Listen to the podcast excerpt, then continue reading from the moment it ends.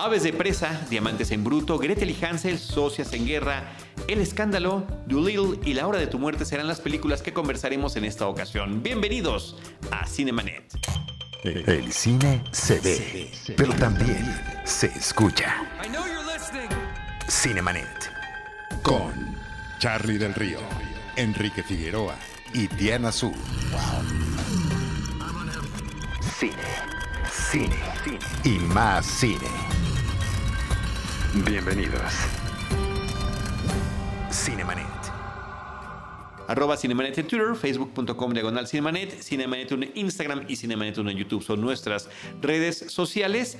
Eh, gracias por acompañarnos en Cinemanet. Les doy la más cordial bienvenida a nombre de Paulina Villavicencio, de, de Disruptiva, de Uriel Valdés, nuestro productor. Saludo en esta mesa a Rosalina Piñera del equipo Cinemanet. ¿Cómo estás? Feliz y encantada de, de conversar y de platicar de películas. Muchísimas gracias, Rosalina. Y por supuesto, Enrique Figueroa Anaya. Mi estimado Charlie, Ross, Urisman y familia de Cinemanet que nos está escuchando. Como siempre, muy contento de estar en un episodio más. Pues vamos a, platicar de varias películas. Eh, la primera que quisiera yo comentar, en realidad brevemente, es una cinta que se llama Aves de presa y la fantabulosa emancipación de una Harley Quinn. Eh, Birds of Prey and the Fabulous, Fantabulous Emancipation of One Harley Quinn. Ese es el título que se le da a esta cinta basada en personajes de DC Comics. Después de lo que fue un verdadero desastre con la película de Suicide Squad, de Escuadrón Suicida, y que... Eh, a tal grado que se va a volver a hacer la película, con nuevo, nuevo cast y demás, resulta muy interesante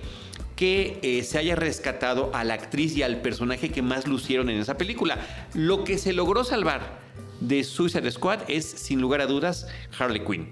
Y en base y alrededor de ella se crea esta película que es una secuela porque justamente una parte de, de, de la emancipación de este personaje es que ya se ha deslindado de su vínculo romántico con Joker, con el Guasón. ¿Y qué es lo que va a hacer de ella después de eso, ¿no? Eh, resulta que será armar este eh, grupo de personajes femeninos.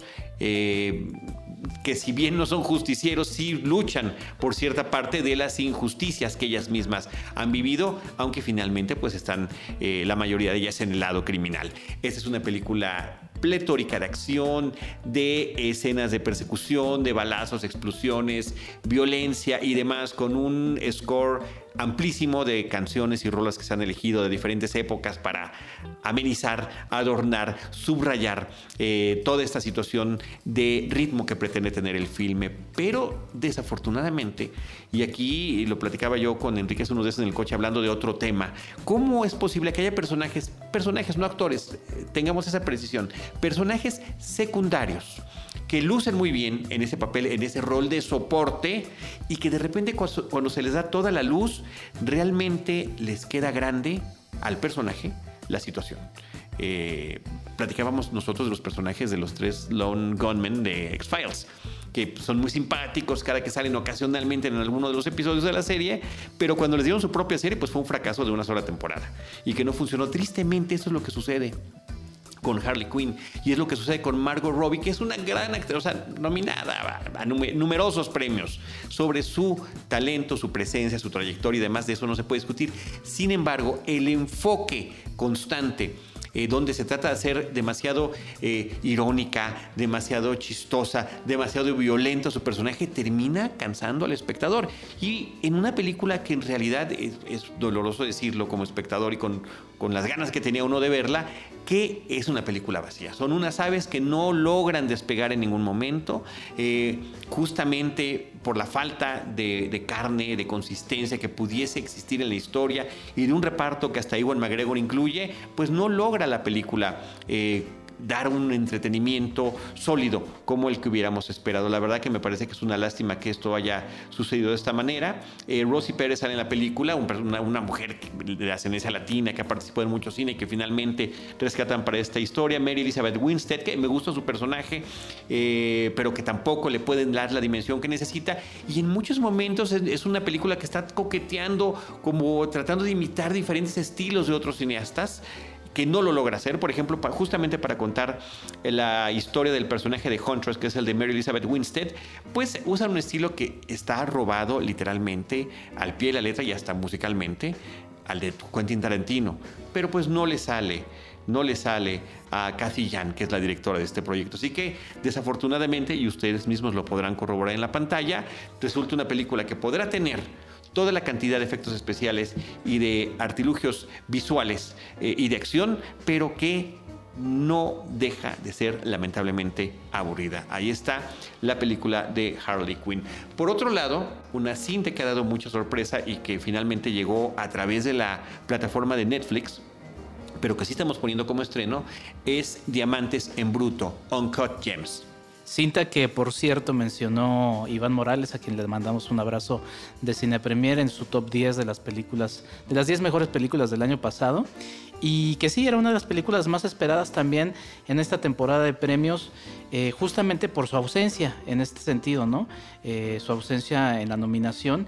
Y bueno, creo que después de verla pues sí, sí da algunos comentarios al respecto. A mí me llamó mucho la atención porque veía muchos comentarios de, los colegas de que esta película se había estrenado y cuando me metí a Netflix, no sé si les pasó a ustedes, la verdad es que me costó bastante encontrarla. O sea, veía primero a los dos papas y, hasta las series de, de, Netflix y de repente tuve, hasta dudé, hasta dudé que se hubiera estrenado en México y luego primero, pues bueno, aparece en el, nombre en español que no lo conocíamos, o yo por lo menos no lo conocía, que era Diamantes en Bruto. Y segundo, en el póster la cara de Adam Sandler está hasta atrás, o sea, no se ve, no, está en primer no plano. No se distingue, Exacto, entonces bueno, no sé, eso, eso me llamó mucho la atención. Eh, imagino también están como tratando de apoyar las que están nominadas a los premios, pero, pero bueno, eh, es una película de los hermanos Avdi, eh, cineastas del cine independiente de los Estados Unidos, que también se ha colado en los premios Oscar que ya, que ya sucedieron. Y que bueno, la verdad a mí me pareció una película bastante interesante. Adam Sandler interpreta a un ludópata, palabra que, que, aprendimos gracias a Charlie del Río el año, en ese especial del año pasado, y interpreta Howard Runner, que es un ludópata, que la verdad es que se nos van... Es más, yo creo que hasta eso sería un, un poco un spoiler, porque la verdad son, son varias eh, piezas las que se nos van entregando en esta película para que nosotros vayamos armando ese rompecabezas. Eh, hay un asunto en el asunto de la música que la verdad me, llamó mucho la atención, a mí me sacó de onda, la estaba viendo y de repente dije, ay, no abre, como las veo en la computadora, me, aseguré de que no hubiera otra ventana abierta. Y, no, es, parte del juego de la cinta, eh, pero bueno, a mí me resultó muy entretenida, muy vertiginosa. La verdad es que de principio a fin es una película que no te suelta. Y bueno, la actuación de Adam Sandler, pues sí, sí da mucho de qué hablar después de que pasaran los premios, porque creo que sí valía mucho la pena que, hubiera sido considerado. Creo que es una gran actuación. Al principio, pues sí, ves la cara de chiste de Adam, Sandler, te cuesta trabajo, pero muy rápido lo, quitas. Eh, una gran fotografía, un gran ritmo y bueno, una película muy entretenida. Sí, en este caso, bueno, eh, eh, estos hermanos, los hermanos Abdi, que, han demostrado ya esta habilidad justamente para adentrarse como en las entrañas urbanas de una ciudad con tan poca piedad con sus habitantes como lo es Nueva York. Y en este sentido, eh, yo creo que todos recordamos esta película de Good Time, de Viviendo al Límite con este Robert Pattinson, que era un asaltabancos y que tenía un hermano que tenía un retraso mental. Y al igual que, que estos personajes y el, que, en, la, en la película de este Diamantes en Bruto con Adam Sandler, vamos a ver este estos estados, un, personaje en estados eh, exaltados a lo largo de toda la película, no hay un descanso, ¿no? Pasa de una crisis a otra y eso obviamente obedece eh, a, esta adicción que tiene no solo, digamos, a los juegos de azar, sino también obviamente a toda la adrenalina que eso le dispara, ¿no? Y qué es lo que vamos a ver, una vida caótica, porque, bueno, tiene una familia que obviamente está en, rompimiento, ¿no? Este, con, dos hijos, él vive en otro departamento, tiene un amante, que aparte, bueno, descubre que hay al parecer una... Eh, un intento de infidelidad. Y bueno, él, no hay un momento en que en que, un negocio le salga bien, ¿no? Este, obviamente, pues, no solo por estar en el riesgo de las apuestas, sino porque, bueno, subasta, este, eh, tiene, em, empeña las cosas, se compromete muy rápido a, tratos muy injustos. Eh, hay una mafia de usureros ahí que lo está persiguiendo todo el tiempo. Y lo interesante también es a nivel visual cómo manejan los hermanos Abdi eh, justamente esta historia, ¿no? Al principio vamos a ver las minas etíopes, ¿no? Que es de donde va a surgir una piedra preciosa que va a ser obviamente, pues digamos, el vehículo de, toda la historia, de cómo vamos a ver todos estos dramas en los que entra el personaje de Adam Sandler, eh, que yo diría que como pocas veces lo hemos visto y lo veremos en películas subsecuentes. Y lo interesante es cómo de las entrañas de la Tierra, de un planeta maravilloso que te entrega una piedra prodigiosa y muy bella, nos vamos visualmente a las entrañas del hombre. ¿No? Porque él está, se está haciendo un examen médico porque al parecer le han encontrado pues algunos tumores. Entonces vamos a ver cómo, eh, por un lado... Está en plena colonoscopia. E, exacto. Eh, además es el inicio de la película, ¿no? Realmente no es eh, nada que se Sí, y narrativamente arroja mucho, ¿no? Porque vamos a ver cómo, bueno, el paralelo como de, un lado muy positivo de, la Tierra, que obviamente en un entorno donde la explotación minera, bueno, te obedece a uno de los vicios de la, la humanidad, ¿no? Con toda la contaminación, la esclavitud, las injusticias que conlleva, y como también, bueno, en, las entrañas de este hombre, pues siempre está este ambiente de tensión y donde obviamente se genera, pues, la, enfermedad. Y bueno, su relación con un basquetbolista que se apasiona justamente por obtener esta piedra y todo el drama y sobre todo los últimos 30 minutos que me parece que son toda una sorpresa. Sí, bueno, eh, yo leí demasiado sobre esta película, escuché demasiados comentarios a favor y cuando finalmente la vi estaba yo totalmente eh, lamentando estar viendo la película. La padecí muchísimo. Este frenesí que está viviendo el personaje terminó eh, sobrecogiéndome de, muchas maneras, amén de que hace mucho que no me faltaba empatía con algún personaje de una película. Cero empatía con el personaje de Adam Sandler. Hace una, una, estupidez tras otra, constante, constante. Es un ser que está en un proceso de autodestrucción que uno dice, le pase lo que le pase, se lo merece. O sea, no me importa lo que le vaya a pasar a este individuo, en verdad se lo merece. Y eso a mí me saca del juego, me saca de la película, porque cuando vemos El Padrino y cuando vemos este, Breaking Bad, aunque sean personajes que están obrando mal, les entendemos de alguna forma. No tuve ningún asidero al personaje de Adam Sandler. Y eso que es un actor que, si bien es muy irregular su trayectoria, tiene películas simpáticas, donde puede ser eh, inclusive hasta entrañable. Yo no, no entiendo lo de la supuesta nominación que se esperaba de su parte Así como, por cierto, tampoco la entiendo para Jennifer López por lo de Hustlers, que me parece una película espantosa. No tuvimos oportunidad de comentarla en su momento, pero bueno, valga el comentario por ese parecido de que no, las grandes injusticias de los Oscars, no lo creo. Y eh, lo único que debo reconocer es, sí, muy bien el desenlace de la película. Este final... Em, sorpresivo para el espectador, me parece que es un gran cierre, pero un gran cierre que finalmente puede poner a descansar a las almas como la mía, que quedaron al borde del frenesí que estaba viviendo. Así que bueno, pues ahí está Diamantes en Bruto, no sé si quieres decir algo más. Sí, claro, ¿no? Que obviamente eso habla también acerca eh, de, de, cuán eh, aventurados y muy eh, fijos en la idea que tienen estos hermanos de poner este tipo de personajes que son políticamente incorrectos, que hace, que, están de lado, digamos, como equivocado, podríamos decir, tanto, bueno, las altabancos de, de Pattinson, como en este caso, pues este joyero que, que, anda trastabillando este, y arriesgando su vida de manera este, inútil, ¿no? Y que no es bueno con la familia, que no es bueno con los amigos, que no tiene ningún una relación esté valiosa en este sentido, pero yo creo que, que justo el, abordar estos personajes que de alguna manera están excluidos, ¿no? Como que del foco y conocer también sus tragedias, ¿no? Y sus crisis personales, porque hay un momento en la película en que el personaje se quiebra completamente y entonces eh, empiezas a, entender la desgracia de, de, tener esa adicción, ¿no? Y de la manera en que vive. Muy bien. Sí. Bueno, yo nada más añadiría eh, dos cosas rápidas, la presencia, por ejemplo, Kevin Garnett, este basquetbolista, The Weeknd, un músico, eh, la presencia también que, llamó a muchos a buscar en internet a Julia Fox. Sí. Y, bueno, la verdad es que a mí sí me pareció un viaje interesante, sumando un poquito lo que decía Charlie, a mí me, interesa y me llama la atención cómo este personaje no viene siendo romantizado, porque sí, podríamos llegar justamente, mencionaste el padrino, a, a películas en donde justamente estos criminales o estos personajes se les romantiza y eso puede llevarnos también a otro tipo de discusión, ¿no?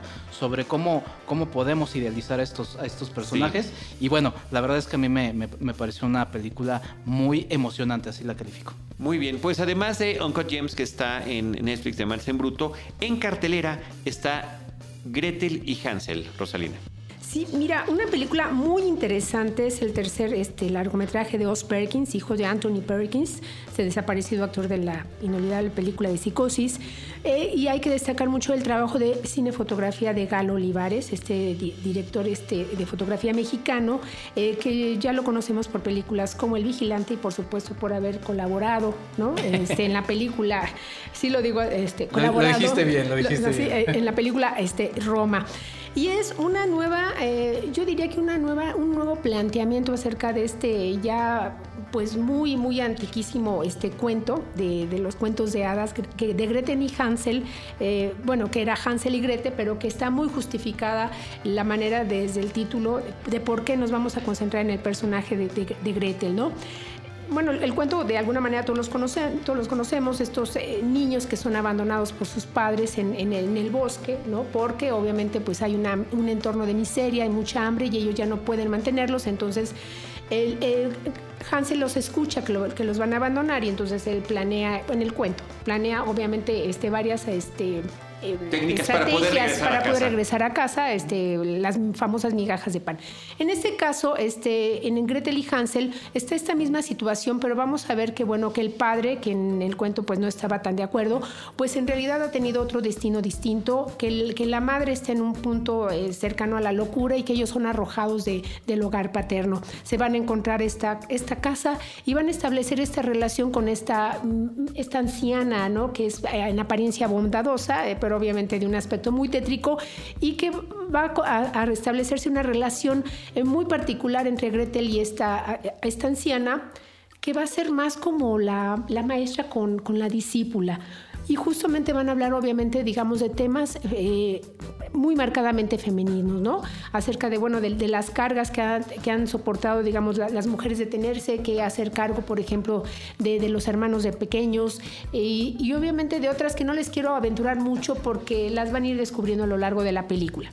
A mí me pareció una película eh, justo como decía Ross, sorpresiva.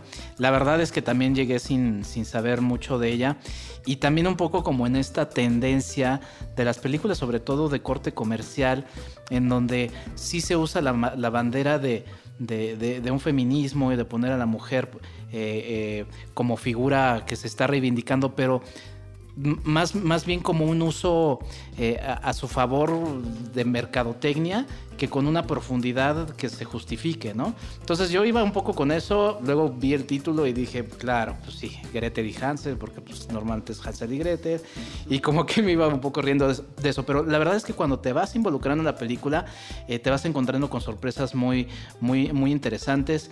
Me parece que justamente esto que, me llevaba a ese prejuicio eh, lo termina superando de gran manera. Creo que el manejo que le da a los personajes femeninos eh, Perkins es bastante interesante y toma decisiones, por ejemplo, creo que no es un spoiler, como por ejemplo poner la edad de Gretel eh, mayor a la de Hansel, creo que eso viene siendo afortunado. Siempre tengo problemas con los actores niños, creo que este no viene siendo la excepción, es un, es, no es tan afortunada, eh, pero fuera de eso, la verdad es que no, o sea, hay, hay elementos muy interesantes, la fotografía me encantó, o sea, toda esta oscuridad de la cinta. Eh, hay escenas en donde se nos va mostrando la casa y la luna en diversas facetas de, esta. Y creo que el trabajo de Galo Olivares es, es, es, bastante interesante. La atmósfera, la música, ¿no? Este universo que tiende más también a sí es una película comercial, pero tiende más esa atmósfera que ya, por ejemplo, vimos en La Bruja, ¿no? Entonces, eh, creo que viene siendo una buena forma como de, de, llegar a los dos mundos. Y bueno, una película interesante que es otra forma de, de, revalorar una, una, historia clásica como la de Hansel y Gretel, habrá invertido el nombre. Y vale muchísimo la pena seguir la pista de este director, como bien dijo Rosalina, el hijo de Anthony Perkins, del actor de Psicosis, y eh, que tiene una película que de verdad pasó sin pena ni gloria hace unos años en cartelera. Está en Netflix, se las recomiendo ampliamente. Se llama La enviada del mal. Sí, el título es horrible. En inglés se llama Febrero, February, sencillamente.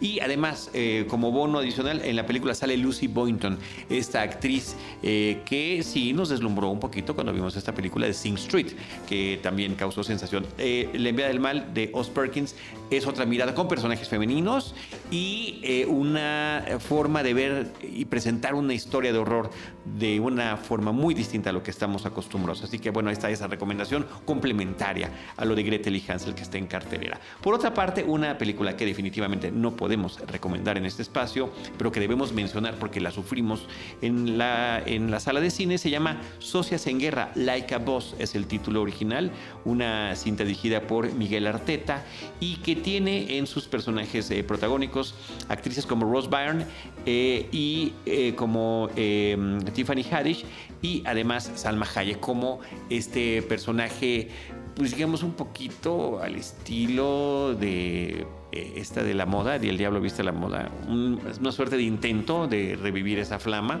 se trata de dos amigas que se conocen desde la infancia y que han emprendido juntos una vida en sociedad, donde además ponen un negocio independiente de cosméticos y de repente viene esta gran eh, señora eh, de una gran empresa que es el personaje de Salma Hayek sobreactuado, que era la intención. Entiendo que esa era la intención y sin embargo ninguna de las buenas intenciones que tiene la película funcionan y trata de absorberlas para manipular las ideas y las marcas que ellas pueden generar para el negocio cosmético. Eh, la película trata sobre conservar la amistad, el valor de la lealtad, la audacia en los negocios y demás, pero de verdad ninguna de las buenas intenciones, que son muchísimas, que tiene la película, logra funcionar. Yo fui con la intención, porque es una comedia, de decir al menos vamos a desestresarnos de ciertas situaciones y fue impensable, soporífera desafortunadamente. Bueno, pues ahí está la advertencia para todos ustedes de esta película que se llama Socias en Guerra. Por otro lado, Rosalina, una película que es muy importante comentar, se llama El Escándalo. Bombshell. Exacto, una película que desde el inicio eh, obviamente nos advierten que bueno está basada en, hechos reales, pero obviamente bueno se ha adecuado justamente para darle bueno la atención dramática y que hay obviamente diálogos que no que no corresponden tanto a la verdad. Eh, dirige Jay Roach y luego bueno Charlize Theron, Nicole Kidman, Margot Robbie nuevamente en, en una recreación de, qué fue lo que sucedió cuando el ejecutivo fundador de Fox News eh, fue denunciado justamente por acoso sexual sexual. Eh, y lo más interesante es ver cómo a lo largo de toda esta película, obviamente, bueno, vamos a ver este, cómo se gestaron las primeras denuncias, cómo estaba el miedo justamente a presentar este, esta, esta, de manera legal justamente estas demandas, a partir de los personajes de Gretchen Carlson, que es Nicole Kidman, y de Megan Kelly, que es Charlize Theron, que es justamente, bueno, la, la actriz este, que de alguna manera rompe la cuarta pared y le habla al público para comentarle y situarnos justamente en el entorno laboral de, de esta, de esta televisora. Eh, algo muy interesante que vamos a ver es cómo se ve, cómo está la dinámica laboral, ¿no? Cómo estaba de alguna manera tolerada justamente, bueno, todos estos comentarios sobre el si una si la, si la conductora se veía bien, si es guapa, si había ido bien vestida, si estaba bien peinada, si tenía el derecho o no de presentarse maquillada o no. Cómo se cómo eran justamente las entrevistas con el jefe y cuáles eran los riesgos profesionales y laborales justamente de aceptar o no las propuestas eh, digamos indecorosas en este sentido de la película. Digo, digo del, jefe. Sí, y creo que es muy interesante cómo estamos viendo las historias de cómo cada una de los personajes principales de la película, porque al final de cuentas son tres, estas chicas que sufren además distintos tipos de acoso eh, y de qué manera lo están enfrentando cada uno sin que necesariamente las vamos a interactuar a, interactuar a ellas, ¿no? Y cómo este individuo, sustentado en este enorme poder que tenía, dentro de esta televisora que él había logrado hacer un enorme negocio para sus dueños, pues bueno, aprovechaba eso para, para estos fines. Sí, a mí me pareció una película interesante. Me gustó sobre todo el asunto didáctico de la cinta, porque... Que lo cumple muy bien. Exactamente, sí, porque a diferencia, por ejemplo, de The Report, que también es una película con muchísima información, esta también la tiene, pero el personaje de Charlize Theron es el que te va explicando un poco cómo va funcionando, sí, de manera eh, didáctica, eh, cómo va funcionando de Fox News, esta empresa. Ahora, también es una película que se inserta en, el, en la antesala de las elecciones de los Estados Unidos, se ve claramente, la película comienza con, una, eh, con un caso verídico que sucedió con este personaje de la vida real eh, con Trump. Y quizá, digo, quizá aquí me estoy yendo más fuera de la película, eh, me quedo pensando en que esta crítica pues también la podría hacer la, misma pues, industria hollywoodense, ¿no? Digo, vamos, Margot Robbie también, sin querer, su carrera también avanzó mucho gracias a la sexualización de su personaje, ¿no? Entonces, bueno, son detalles que de repente me quedo pensando de estas críticas que luego lanzan y dices, bueno, y también vean a casa, ¿no? Pero la verdad es que me pareció una película interesante y ya lo había mencionado en el episodio de los Óscares, me gustó mucho la, actuación de Charlize Theron. Y reconocible además gracias al trabajo de maquillaje, ¿no? Exactamente, sí, sí, sí. Y la verdad, las, las tres están muy bien en, sus... Las tres personajes principales están muy bien en la Y John Lithgow, que también está muy caracterizado para lograr interpretar a este personaje llamado Roger Ailes, que era el que tenía toda la confianza de los dueños de esta empresa. Sí, y busquen los tweets, o sea, porque de repente dice, ay, sí lo dijo, sí, pues sí lo dijo. No, no, todo, lo, todo lo que aparece ahí. Sucede. Inclusive algunas cosas son pues, reales de lo que sucedió. Este, eh, brevemente, Rosalina platicar de la película Doolittle. Sí, eh, dirigida por Stephen eh, Graham, ¿no? Que, que, desde ahí llama la atención porque yo creo que creo esta película ha tenido varios tropiezos, tuvo que ser reeditada, fueron este, nuevamente intervenida con 22 días de, rodaje adicionales, eh, porque, bueno, al parecer la película no había gustado del, del, todo. bueno, interpretada por Robert Downey Jr., vamos a ver ahí también Antonio Banderas, a Michael Sheen, las voces de Emma Thompson, Rami Malek, este, Octavia Spencer, Marion Cotillard, Selena Gómez y es esta nueva adaptación de estas aventuras de este doctor, ¿no? Que tiene el de este veterinario. De este veterinario que tiene este don particular de, de poder hablar y entenderse con los animales. Esta vez está situada en la época victoriana ¿no? Y vamos a ver el personaje, este doctor, que bueno, bueno, este veterinario, ¿no? Que tiene, que está atravesando un duelo, ¿no? Y obviamente se ha recluido y a partir, bueno, de la amenaza de perder justamente esta hacienda en donde él, bueno, puede atender a todos los animales y donde vive como con muchos de ellos, con los cuales tiene una comunicación y una relación muy estrecha, bueno, sale nuevamente, a este, digamos, al, al mundo y tiene que eh, salvar a la reina Victoria, al parecer, de, de una intriga que la puede llevar a la muerte. Sí, me parece que es una película que tuvo mucha crítica eh, en cuanto salió en Estados Unidos y cuando uno la ve dice es una película familiar, entretenida, cumplidora,